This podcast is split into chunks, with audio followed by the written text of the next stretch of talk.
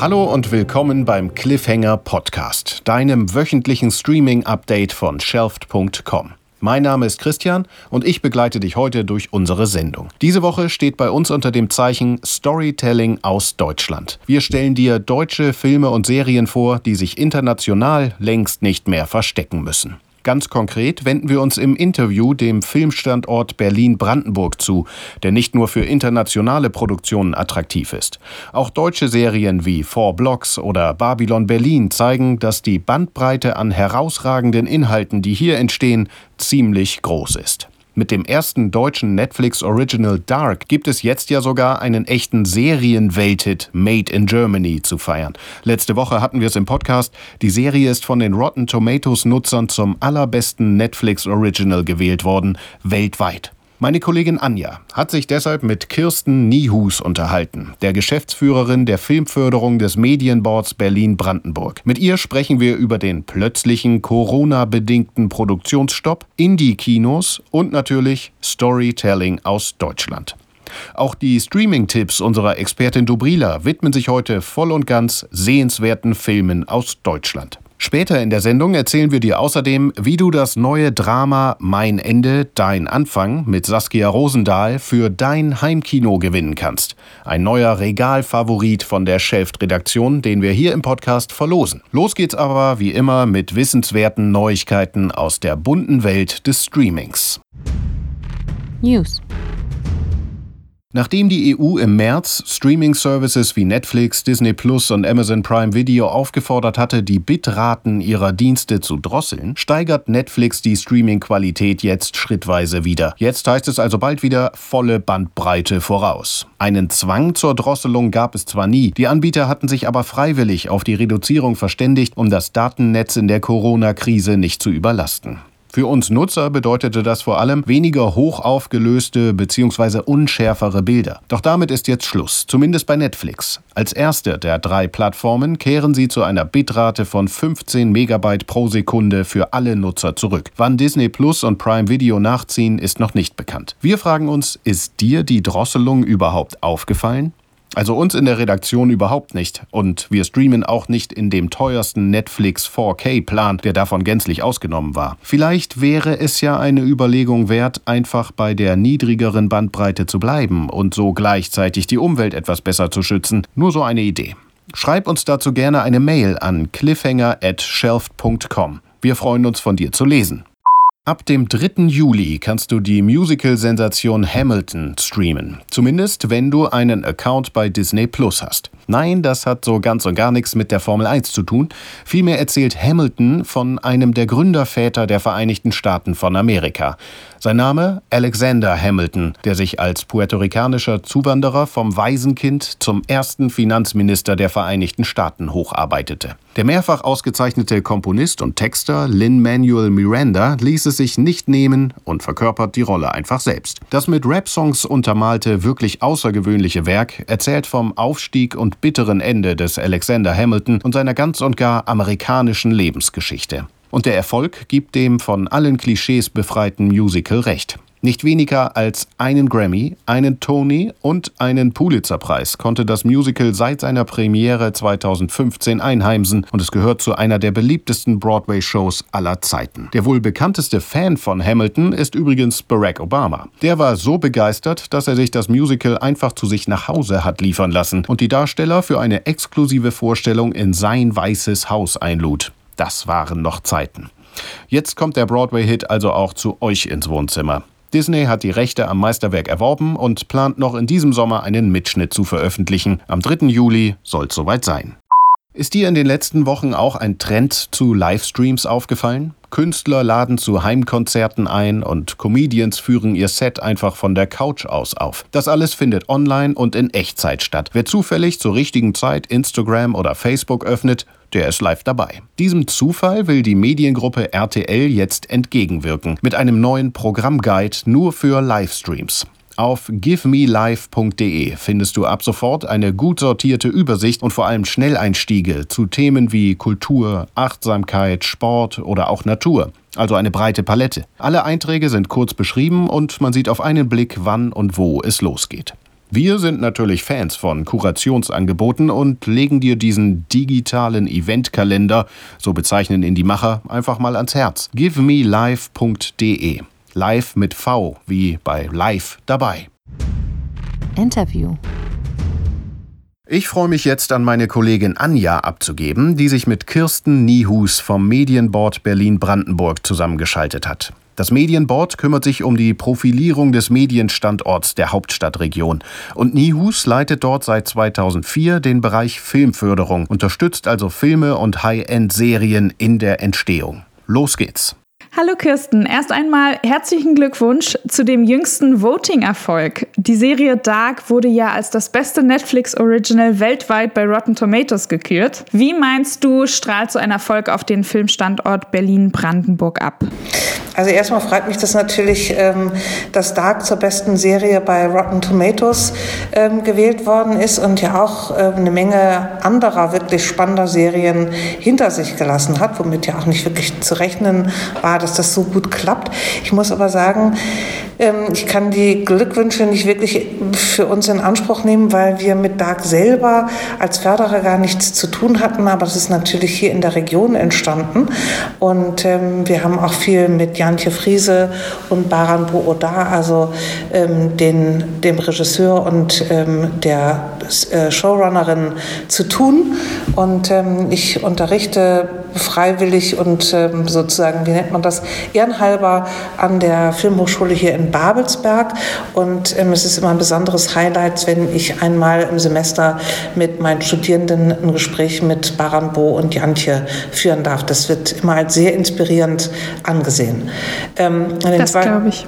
Genau, das ist natürlich toll, wenn, jetzt fällt mir auch der zweite Teil der Frage wieder ein, ähm, wenn solche Leute ähm, so wunderbar begabte und innovative ja, Filmemacher, muss man ja auch sagen, ähm, hier in der Region arbeiten und etwas schaffen, was weit über die deutschen Grenzen hinaus ein junges Publikum begeistert. Ich möchte heute mit dir gerne noch mehr über das Thema Filmförderung, den Corona-Lockdown und den Boom deutscher Serien sprechen. Aber hilf ähm, unseren Hörerinnen doch kurz noch mal mit einer Beschreibung deiner Aufgaben beim Medienboard. Mhm.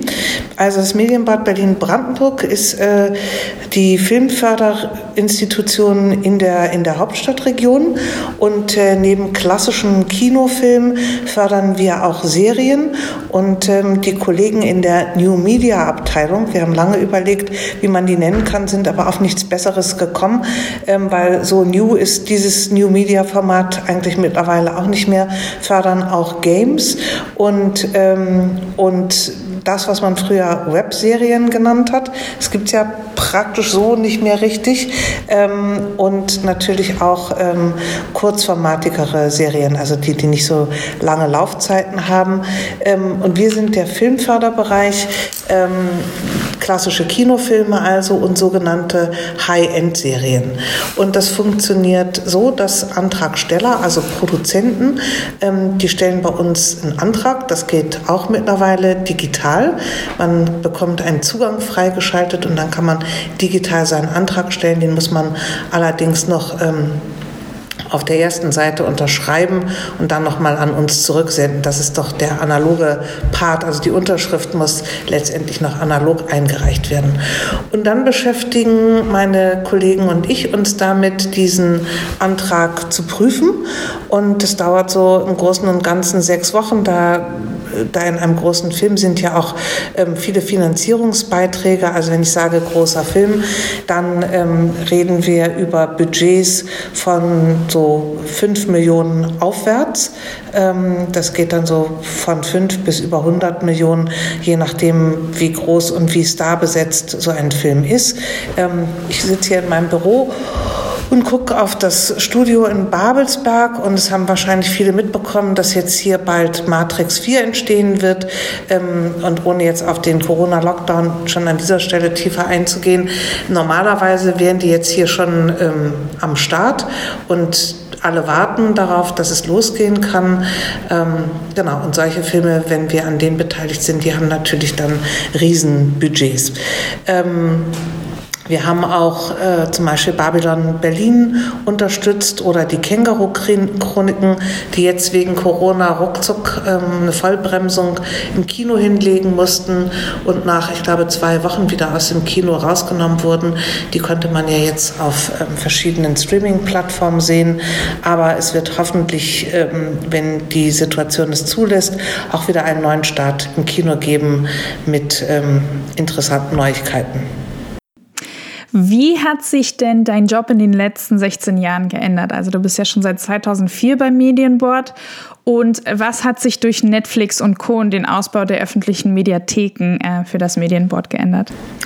Ähm, naja, ich würde mal sagen, über viele Jahre ist, ähm, ist das Fördergeschäft immer relativ gleich gewesen. Also es ging hauptsächlich um Kino-Koproduktion ähm, oder um Kinoproduktion, internationale Koproduktion ähm, und natürlich auch äh, unter Beteiligung öffentlich-rechtlicher und privater Sender.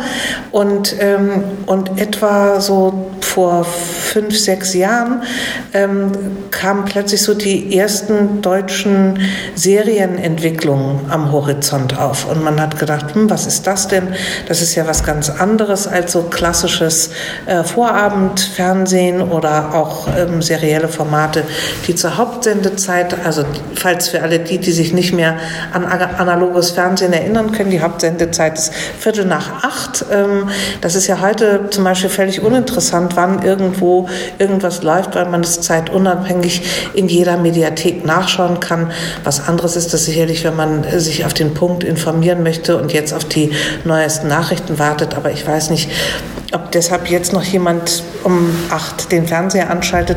Im Moment tun das allerdings zunehmend mehr Leute. Also früher war das so, dass um Viertel nach acht die Hauptsendezeit war und sich ähm, sozusagen Deutschland bei interessanten Filmen und Formaten vom Fernseher versammelt hat. Tatort beispielsweise am Sonntagabend war immer ein Muss.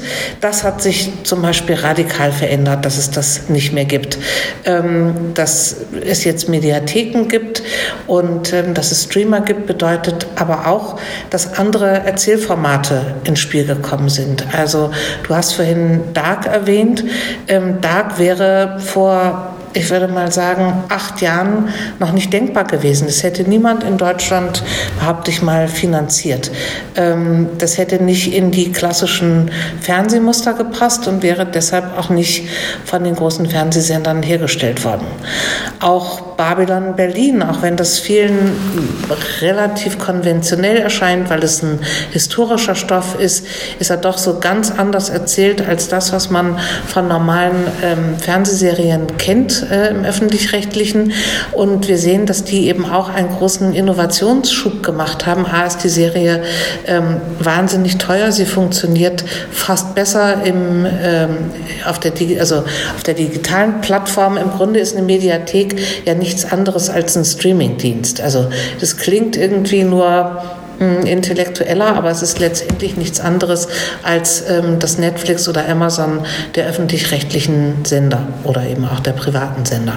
Ähm, und damit hat sich für uns natürlich auch verändert, dass wir statt klassischen Kinofilm oder mal dem TV-Event-Movie, sowas gab es auch mal, ähm, das waren Filme, die auf einem bestimmten Sendeplatz, also wir sind wieder in der analogen Zeit, wo ein Film zu einer bestimmten Zeit gesendet wurde und ähm, davor, dafür gab es auch in der Regel sehr gut geplante Sendeplätze. Also es wurde genau geplant, welche sozusagen Contentfarbe an einem Montag um acht oder an einem Dienstag um zehn oder an einem Donnerstag um, ich weiß nicht, Viertel nach neun gezeigt wurde. Also damit das Publikum immer genau weiß, worauf es sich einlassen kann. Auch das, glaube ich, ist ähm, im digitalen Zeitalter Schnee von gestern und das merkt man den Inhalten auch an. Mich interessiert auch stark, wie bei euch die äh, Filmförderung verteilt werden. Also gibt es, kann man sich vorstellen, dass es verschiedene Pots gibt für ich nenne es mal Indie-Produktion und Mainstream-Produktion oder kämpfen alle um denselben Pot? Tatsächlich kämpfen alle um denselben Topf. Ähm, wie gesagt, es gibt die, diese zwei Bereiche New Media und äh, klassische Filmförderung slash ähm, High-End-Serien. Aber in den jeweiligen Bereichen kämpfen alle um denselben Topf.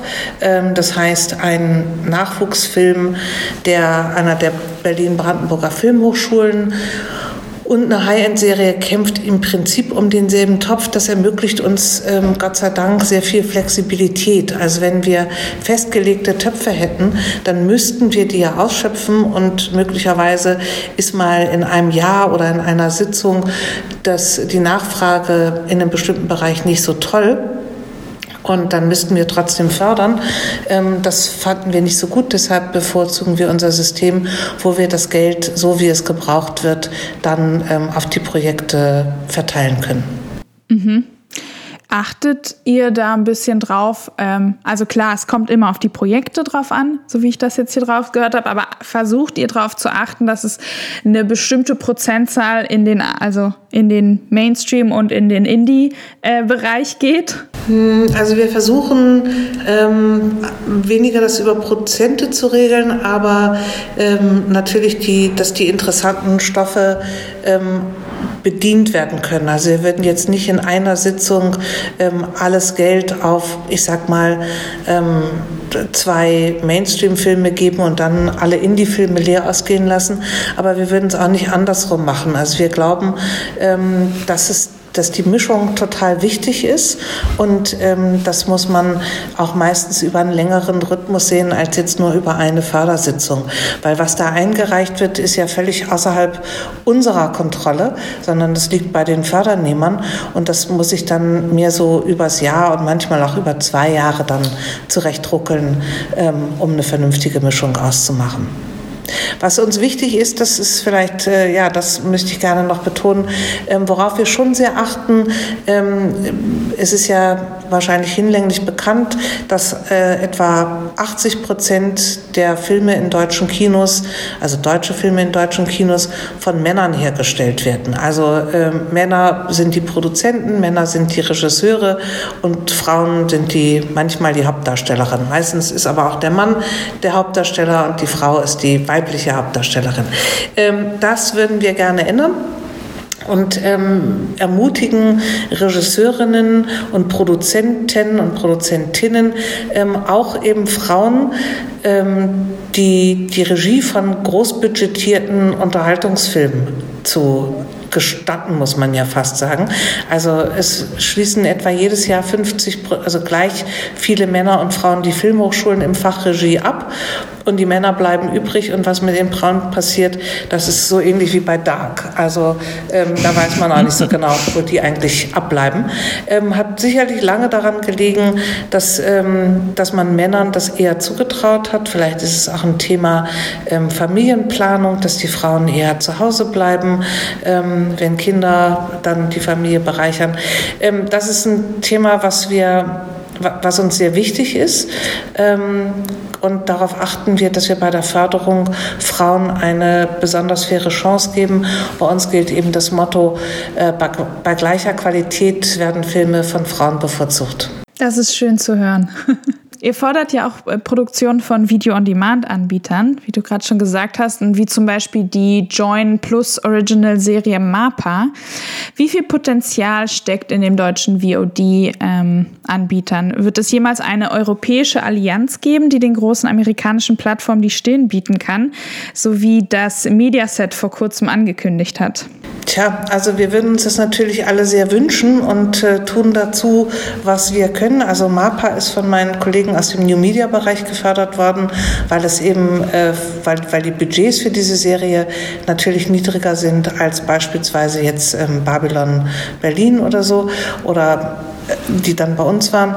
Ähm, es ist interessant, wer am Ende die, die Weltherrschaft im Entertainment-Geschäft ähm, an sich ziehen wird.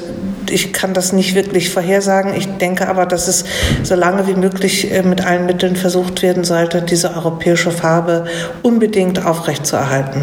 Und allgemein jetzt nochmal zum Streaming-Markt. Wie schätzt du ihn derzeit ein? Es gibt ja äh, wahnsinnig viele Angebote auch in den vergangenen Monaten neu dazugekommen. Quibi, HBO Max, Disney Plus, Apple TV und eben auch Join. Werden wir gerade überschwemmt von Inhalten und wer soll das alles schauen? Und äh, eine persönliche Frage, wie viele Dienste hast du abonniert? Also ich habe derzeit drei abonniert und einen, ähm, da läuft das sozusagen umsonst Probeabo ab. Da steht in meinem Kalender, Achtung, kündigen, ähm, weil das passiert natürlich immer ganz schnell, dass was, man was umsonst abonniert und für einen Monat kostenfrei und dann zack, ähm, vergisst man, dass man das eigentlich machen wollte und findet auch nicht mehr, wie das eigentlich geht. Also ich finde das manchmal äh, durchaus nicht ganz einfach, so einen, so einen Kündigungsbutton zu finden. Die sind ja oftmals gut versteckt. Ähm, aber ja, wir werden im Moment äh, total überschwemmt. Ich denke mal, dass es ähm, wahrscheinlich auch wieder eine Marktbereinigung geben wird. Also es wird, denke ich, Übernahmen geben. Quibi ist ein interessantes Experiment ich finde das schwierig. Mir erschließt sich nicht so ganz, warum man ein, eine Plattform gründen muss, um kurze Formate abzuspielen. Das könnte man nach meiner Vorstellung auch auf anderen Plattformen tun. Ähm, oder man kann auch, wenn einem etwas zu lang ist, dann drückt man einfach auf Stopp und guckt später weiter. Aber vielleicht ist das ja eine riesen Faszination. Ich glaube, da wird im Moment auch sehr viel ausprobiert. Ähm, mit anderen Worten denke ich, dass wir in ein paar Jahren werden sich, wird sich die Zahl der Anbieter wahrscheinlich ähm, reduziert haben. Aber man sieht ja, dass der Bedarf, also insbesondere in so Zeiten wie äh, Corona, enorm hoch zu sein scheint, alle möglichen Formen von Inhalten ähm, zu konsumieren. Dazu kommen noch Podcasts. Also mir ist gelegentlich völlig unklar, wie man das mit seinem Zeitmanagement irgendwie noch hinkriegen soll. ähm, und da du es ja auch gerade noch angesprochen hast, äh, lass uns kurz über ähm, Corona sprechen. Ähm, kannst du uns einen Eindruck davon vermitteln, wie der Lockdown äh, den Produktionsstandort Berlin-Brandenburg getroffen hat? Also zum einen hast du es ja gerade schon angesprochen mit dem Produktionsstopp von großen Filmen wie äh, Matrix. Ähm, Kannst du uns genau ein, einen kleinen Überblick geben? Also der kleine Überblick ist eigentlich so, dass es im Moment überhaupt keine Dreharbeiten außerhalb von kleineren Studiodrehs gibt. Also gute Zeiten, schlechte Zeiten zum Beispiel, die drehen weiter, ähm, weil die eine kontrollierbare Studiosituation haben. Also da wird aber auch mit enormem Hygieneaufwand, Fiebermessen, ähm, Tests etc. Nur so ist das möglich. Ähm, auch die leiden natürlich darunter, hat, dass die Schauspieler sich eigentlich nicht ähm, mehr als 1,50 nähern dürfen. Das schließt natürlich ganz viele Inhalte aus. Also ob das nun eine Mutter-Tochter-Umarmung oder eine Liebesszene oder eine Eltern-Kind-Situation ist, ähm, alles wird im Moment darauf abgestellt und die Bücher werden umgeschrieben. Ähm, das gilt auch für andere Produktionen, die im Moment drehen. Außerhalb von, von Studios ist es äh, im Moment, glaube ich, so gut wie noch nicht möglich. Es fährt jetzt ganz, ganz langsam wieder hoch. Ähm, in Berlin bedeutet das, dass eigentlich so das, was der Berliner gleichzeitig hasst und liebt, nämlich dass er keine Parkplätze findet, weil wieder irgendwo ein riesiger Tross von ähm, Fahrzeugen zum Drehen, also Beleuchtungsmobile, Aufenthaltsbusse für Schauspieler und ähm, insbesondere natürlich die großen Busse für die Stars nirgendwo geparkt werden. Ähm, das fehlt einem richtig im Straßenbild. Und es bedeutet natürlich auch, und das ist die weniger lustige Seite daran, dass für viele Leute im Moment äh, große Finanzengpässe sind, weil sie nicht arbeiten können und kein Geld verdienen und damit natürlich auch ähm, ihre Lebenshaltungskosten nicht begleichen können. Also schon aus all diesen Gründen denken wir, wie alle anderen auch, dass es nicht mehr endlos gehen kann, bis es hochgefahren wird. Aber natürlich müssen auch die sicheren Arbeitsbedingungen garantiert werden. Mhm. Wie managt man so eine Ausnahmesituation? Ich habe auch auf äh, eurer Seite gelesen, dass ihr ab Anfang Mai wieder Drehanfragen annehmt und Genehmigungen verteilt. Heißt das, dass man bald wieder drehen kann oder heißt das, dass man langsam versucht, wieder zu starten? Und ähm, Genau, äh, ihr habt auch schnell mit Hilfsmaßnahmen für Kreative und Produzenten ähm, reagiert. Also äh, wir selber verteilen, wir, wir selber vergeben keine Drehgenehmigung, das machen die Berliner und Brandenburger Behörden, aber wir sind ja so die Anlaufstelle für, ähm, für alle, die mit Filmen zu tun haben. Deshalb geben wir alle diese Informationen immer sehr schnell und zeitnah weiter. Ähm, das geht jetzt tatsächlich ganz, ganz langsam wieder los und es gibt ja die Produzentenallianz, das ist ein Zusammenschluss fast aller deutscher Produzenten.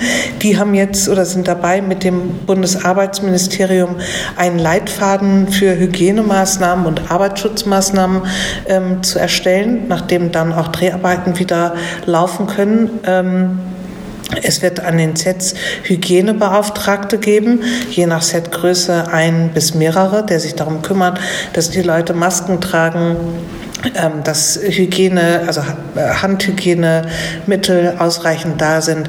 Das geht ja hin bis hin zum Catering. Also äh, im Moment ist wieder ganz, ganz viel ähm, sozusagen verschweißt und in Plastik, was man eigentlich natürlich nicht möchte. Es mussten ja viele Drehs, waren ja schon begonnen, als, ähm, als Corona ausgebrochen ist und mussten dann sofort abgebrochen werden und ähm, werden jetzt peu à peu hoffentlich wieder aufgenommen.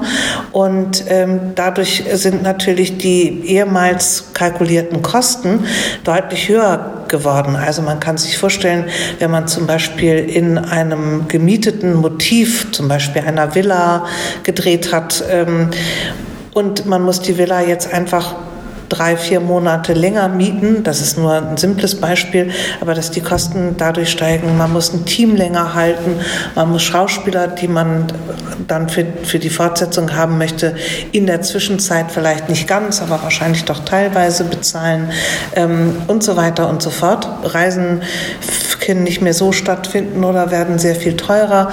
Ähm, dafür haben wir ein, mit allen anderen deutschen Förderungen zusammen einen, einen Hilfsfonds gegründet, um diese Mehrkosten anteilig den Produzenten zu erstatten. Also wir geben 30 bis maximal 30 Prozent unserer ursprünglichen Förderung für ein Projekt bei nachgewiesenen Mehrkosten, die durch Corona entstanden sind. Dann haben wir gestern gerade den Kinoprogrammpreis für Berliner und Brandenburger Programmkinos verliehen. Ähm, das sind Kinos, die eben in 2019 ein besonders tolles Programm gemacht haben und neben Filmen auch zum Beispiel Lesungen oder Konzerte oder politische Veranstaltungen kuratiert haben.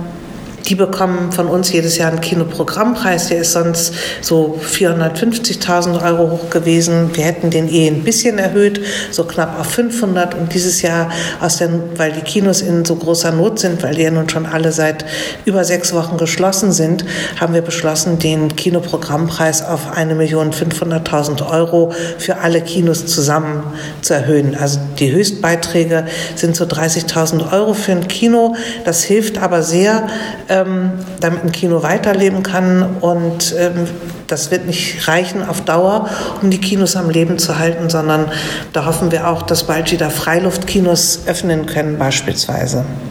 Und dass auch der Shutdown für die, für die festen Häuser bald aufgehoben wird. Ja, sehr gut. Hast du auch das Gefühl, wir haben das Gefühl, dass deutsches Storytelling gerade so gut ist wie selten zuvor. Ähm, wir denken da an, äh, was du auch schon vorhin angesprochen hast, Babylon Berlin und auch an Jerks, ähm, die ja hier gedreht worden sind in der Berlin- und Brandenburg-Region, aber auch an der Pass aus dem äh, Süden. Und gibt es strukturelle Gründe, die gute Serien heute wahrscheinlicher machen? Ich würde da auch noch unbedingt vor Blogs mit äh, reindenken. Ähm, ja, ich glaube, die strukturellen Gründe liegen eben darin, dass ähm, diese Serien nicht mehr ähm, für ein Publikum gemacht werden, was sicherlich deutlich über 50 Jahre alt ist. Also ARD und ZDF haben ja doch ein ziemlich altes Publikum, die das gewohnt sind, ihre Serien ähm, zu bestimmten Zeiten an bestimmten sozusagen Sendeplätzen nochmal zu sehen, sondern plötzlich ist, ähm, konnten die Autoren und die Regisseure und Regisseurinnen völlig entfesselt erzählen. Also ähm, ich finde, dazu gehört auch eine ähm, Serie auf, ich glaube, ZDF Neo. Man konnte die auch auf YouTube sehen, Druck von Paula Beck ähm, über eine eine Freundesklicke, ähm, die noch zur Schule geht und alles durchmacht, was man so in dieser Zeit der Endpubertät äh, erleben kann, muss. Und ähm, das sind alles viel offenere Formate, ähm, die nicht nach Schema F erzählt werden. Und ich bin wirklich auch immer völlig geflasht, wo das plötzlich herkommt. Also wo man denkt, wir können sowas in Deutschland. Das ist ja mal mindestens so gut wie bestimmte amerikanische Serien. Und auch Dark natürlich sensationell. Ähm, das wusste man gar nicht, dass die deutschen ja, Filmemacher und Drehbuchautorinnen und Autorinnen dazu in der Lage sind, so spannend und cool zu erzählen. Ähm, und ich, wie gesagt, ich glaube, es hat eben damit zu tun, und das wäre ohne die Streamingdienste, hätten wir das nie in Erfahrung gebracht. Mittlerweile findet man sowas ja auch schon bei den öffentlich-rechtlichen, aber ich glaube, es hat unbedingt diesen Konkurrenzschub von Netflix und Amazon gebraucht, um diese Talente hier in Gang zu bringen. Angenommen, ich hätte eine packende Idee für einen Kurzfilm, einen Spielfilm oder eine Serie. Wie könnte ich euch als Förderer für mein Projekt gewinnen? Naja, wir stehen ja im Internet, also man könnte uns eine E-Mail schreiben, aber damit wir jetzt nicht lauter mh, hm, vergebliche E-Mails bekommen, ähm, man muss sich zuerst an einen Produzenten oder an eine Produzentin wenden, also eine Produktionsfirma, die in der Regel dazu da ist, ähm, ein Filmprojekt ähm, sozusagen von Anfang bis Ende zu koordinieren. Also also das Geld dafür ähm, möglich zu machen, indem es, indem Förderanträge gestellt werden oder private Mittel akquiriert werden oder jemand ruft bei Netflix an und sagt, ich habe hier ein super Talent. Ähm, das funktioniert in der Regel nicht, wenn das Talent selber bei Netflix anruft. Also habe ich jedenfalls noch nicht gehört, aber ähm, die vertrauen natürlich auch den Produzenten, mit denen sie zusammenarbeiten. Also das scheint mir ein ganz wichtiger Schritt zu sein. Und dann können die sich an uns wenden. Wir, wir fördern durchaus auch Nachwuchsfilme. Also da muss man, davon davor muss man keine Scheu haben. Okay. Und ähm, dann habe ich noch eine Abschlussfrage. Hast du einen aktuellen Streaming-Tipp für uns? Vielleicht sogar eine deutsche Serie, die mehr Beachtung verdient hätte? Naja, also ich habe äh, hab mal überlegt und würde für Leute, die Lust haben zu sehen, wie Berlin vor einiger Zeit aussah, den würde ich mal dringend ans Herz legen, sich die alte Serie Berlin, Berlin auf Netflix anzugucken mit Lolle ähm, alias Felicitas Woll. Und ähm, ich glaube, das ist total lustig, wenn man ähm, sozusagen aus heutiger Sicht sich das Berlin, das Nachwende Berlin anguckt und Lolle mit ihren Irrungen und Wirrungen in Berlin. Das kann ich eigentlich dringend empfehlen empfehlen. Es ist, ähm, genau, das war damals ziemlich hip und ich finde, es ist gut gealtert. Ach, sehr schön. Super, vielen Dank äh, für die interessanten Insights und das äh, nette Gespräch. Jetzt ist es Zeit für einen neuen Regalfavoriten, den du bei uns gewinnen kannst. Passend zum Thema der Sendung mit erfrischendem Storytelling aus Deutschland. Wir verlosen eine DVD und eine Blu-ray des Thriller-Dramas Mein Ende, Dein Anfang, das noch Ende 2019 im Kino lief. Hören wir mal rein, worum es darin geht. Da bist du ja schon das zweite Mal, dass du mich gerettet hast. Du wirkst nicht so, als ob du gerettet werden willst. Kennst du Schmerzen, für die sich keine physische Ursache finden lässt? Alles, was du gemacht hast, hat dich hierher geführt. Warum erinnern wir Menschen uns an die Vergangenheit, aber nicht an die Zukunft? Mein Ende, dein Anfang erscheint am 4. Juni fürs Heimkino und ist definitiv ein Film, den man sich auch zwei- oder dreimal angucken will. Denn der große Schicksalsschlag um die Darsteller Saskia Rosendahl, Julius Feldmeier, Edin Hasanovic wird in vielen Zeitschleifen erzählt. Teilnehmen können alle Follower unseres Instagram-Accounts at heyshelft, die uns eine Mail mit dem Betreff Mein Ende, dein Anfang Ihrem Wunschgewinn, DVD oder Blu-ray, Ihrer Anschrift und natürlich Ihrem Insta-Profilnamen an cliffhanger@shelft.com zusenden. Teilnahmeschluss ist der 4. Juni, wenn der Film erscheint, und wir drücken allen Teilnehmern die Daumen. Alle Details zum Gewinnspiel haben wir dir aber auch nochmal in unseren Show Notes verlinkt. Streaming-Tipps Keine Cliffhanger-Folge ist komplett ohne Streaming-Tipps für dich. Dobrila, du hast dich für unseren heutigen Podcast nach empfehlenswerten deutschen Filmen umgeschaut. Was hast du uns mitgebracht? Genau, Christian. Ich habe drei deutsche Filme dabei, die in den vergangenen Jahren auf der Berlinale für Aufsehen sorgten. Beginnen wir mit Nora Fingscheids Systemsprenger, der im vergangenen Jahr im Wettbewerb der Berlinale lief.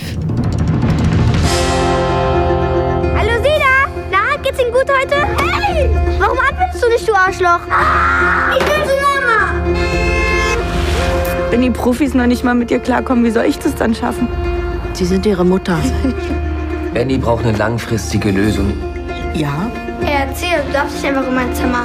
Ich bin ein Schulbegleiter. Das Mädchen, das wir hier rumschreien und schimpfen hören, ist die neunjährige Bernadette, die alle Benny nennen.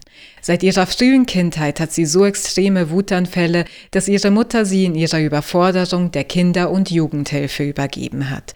Aber auch die engagiertesten Erzieher stoßen im Umgang mit Benny an ihre Grenzen. Von der Förderschule wurde sie suspendiert und zahlreiche Pflegefamilien und Wohngruppen musste Benny schon verlassen. Sie droht als sogenannter Systemsprenger für immer den Anschluss zu verlieren. Das Blatt scheint sich zu wenden, als sich Michael Heller, gespielt von Albert Schuch, Benny annimmt. Er bringt Erfahrung aus der Arbeit mit straffälligen Jugendlichen mit und hatte selbst in seiner Jugend extreme Aggressionsprobleme. Doch auch er ist auf das Ausmaß von Bennys blanker Wut nicht vorbereitet. Systemsprenger ist ein beeindruckend konsequentes Drama, das uns einen scheinbar hoffnungslosen Extremfall eines schwer erziehbaren Mädchens vor Augen führt. Dabei verzichtet Drehbuchautorin und Regisseurin Nora Fingscheid darauf, uns gleich eine Lösung mitzuliefern, sondern bleibt dicht an der Perspektive ihrer jungen Protagonistin, die von Helena Zengel herausragend gespielt wird. Ein intensiver, manchmal herzzerreißender Film, den ich sehr empfehlen kann. Aktuell kann man ihn auf Netflix streamen. Während Systemsprenger auf der letztjährigen Berlinale von der Kritik fast ausnahmslos gefeiert wurde, spaltete der folgende Film die Gemüter. Da willst du rein? Ja. In goldenen Handschuh. Ja. Da gehen auch normale Menschen rein. Soldaten Norbert, Tampon Günther, Cola Rumwaldraut, Nasen Ernie, Dornkat Max. Wie kommt man denn zu so einem Namen? Weil du nur morgens, mittags, abends Dornkat trinkst. Und heißt Max? Nee, Peter. Frag die Dame, ob sie was trinken möchte. Nee, der ist mir zu hässlich. Und wer sind Sie? Herr Honker. Was stinkt denn da so? Der goldene Handschuh ist die Verfilmung von Heinz Strunks gleichnamigem Roman um den Frauenmörder Fritz Honka, der in den 1970ern in Hamburg-St. Pauli sein Unwesen trieb. Und wer diesen Roman gelesen hat, ist gewappnet für diesen Film von Fatih Akin, der das trostlos elende Milieu in Augenschein nimmt, in dem Honka grauenhafte Verbrechen beging.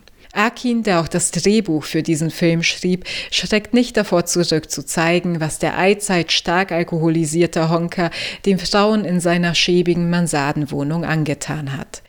Wir erleben den vom gerade mal 23-jährigen Jonas Dassler gespielten Honker als groteske, monströse Figur in einem Film, der brutal ist und mitunter zielsicher Ekel und Abscheu beim Betrachter auslöst. Als Gewaltporno und moralisch verwerfliche Zumutung haben dies viele Kritiker nach der Urpremiere auf der Berlinale empfunden. Dies finde ich wiederum problematisch in einer Zeit, in der True Crime Formate florieren und sich zum Teil auf sehr abgeschmackte Weise mit grausigen Mordfällen auseinandersetzen, aber kaum problematisiert werden. Der goldene Handschuh wendet sich hingegen der abstoßenden und trostlosen Realität einer Mordserie zu. Bis zum Schluss bleibt er dabei kompromisslos und weicht platten Erklärversuchen für Honkers Handeln konsequent aus. Für mich steht dieser Film damit für eine beherzte und hintergründige Art des Filmemachens, wie man sie generell und insbesondere im deutschen Kino selten sieht. Der goldene Handschuh ist aktuell auf Amazon Prime verfügbar. Einige werden mit der goldene Handschuh an die Grenzen des Erträglichen stoßen, und denen soll gesagt sein, man muss sich dem nicht aussetzen. Gutes deutsches Kino findet man auch im folgenden zu Herz gehenden Film. Frühdienst.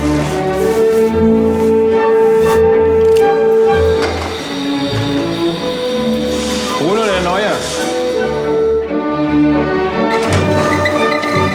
Aber Auto fahren kannst du. Ja. Stopp. Und nochmal zurück. Du stellst dich ein bisschen blöd an? Ich kann ja mal eine Privatstunde geben. Immer da, Marion. In den Gängen heißt dieser Film und zeigt uns, wie der junge Christian, gespielt von Franz Rogowski, nach einer kleinkriminellen Vergangenheit versucht, als Gabelstaplerfahrer in einem Großmarkt im deutschen Osten Fuß zu fassen. Zur Seite steht ihm dabei der mürrische Bruno, gespielt von Peter Kurt, der die Neuen einarbeiten muss. Christian, der außerhalb der Arbeit keine Freunde oder Familie hat, fühlt sich unter den Kollegen des Großmarkts bei zu Hause und fasst eine besondere Zuneigung zur von Sandra Hüller gespielten Marion aus der Süßwarenabteilung. Die findet ihren neuen Kollegen auch ganz reizend, hat aber wie so einige andere Mitarbeiter ein Privatleben, das dem aufgeräumten Alltag im Großmarkt gänzlich widerspricht. Mit seinem Berlinale-Beitrag in den Gängen bewies Regisseur Thomas Stuber 2018, dass große Dramen und Romanzen nicht immer vor malerischer Kulisse stattfinden müssen. Auf erfreuliche Weise verbinden sich in dieser Tragikomödie Realismus und Poesie, liebenswürdige Figuren und trockener Arbeiterhumor. In den Gängen beruht auf der gleichnamigen Kurzgeschichte aus Clemens Meyers Die Nacht, die Lichter, ist absolut sehenswert und aktuell auf Amazon Prime verfügbar. Eins noch. Vielen Dank für deine Tipps, Dobrila. Und du da draußen? Welche deutschen Produktionen haben dich zuletzt beeindruckt? Teilst du die Begeisterung für Serien Made in Germany wie Dark? Und welche deutsche Serie, welcher deutsche Film sollte eigentlich viel mehr Beachtung finden? Schreib uns auf Instagram unter @heyshelft oder melde dich ganz klassisch per Mail bei uns unter cliffhanger@shelft.com. Mein Name ist Christian und ich hoffe, wir konnten dich auch heute wieder mit interessanten News, spannenden Tipps und Einblicken hinter die Filmkulissen unterhalten. Wir freuen uns, wenn du auch nächste Woche wieder dabei bist. Und denke mal dran, du musst nicht alles schauen.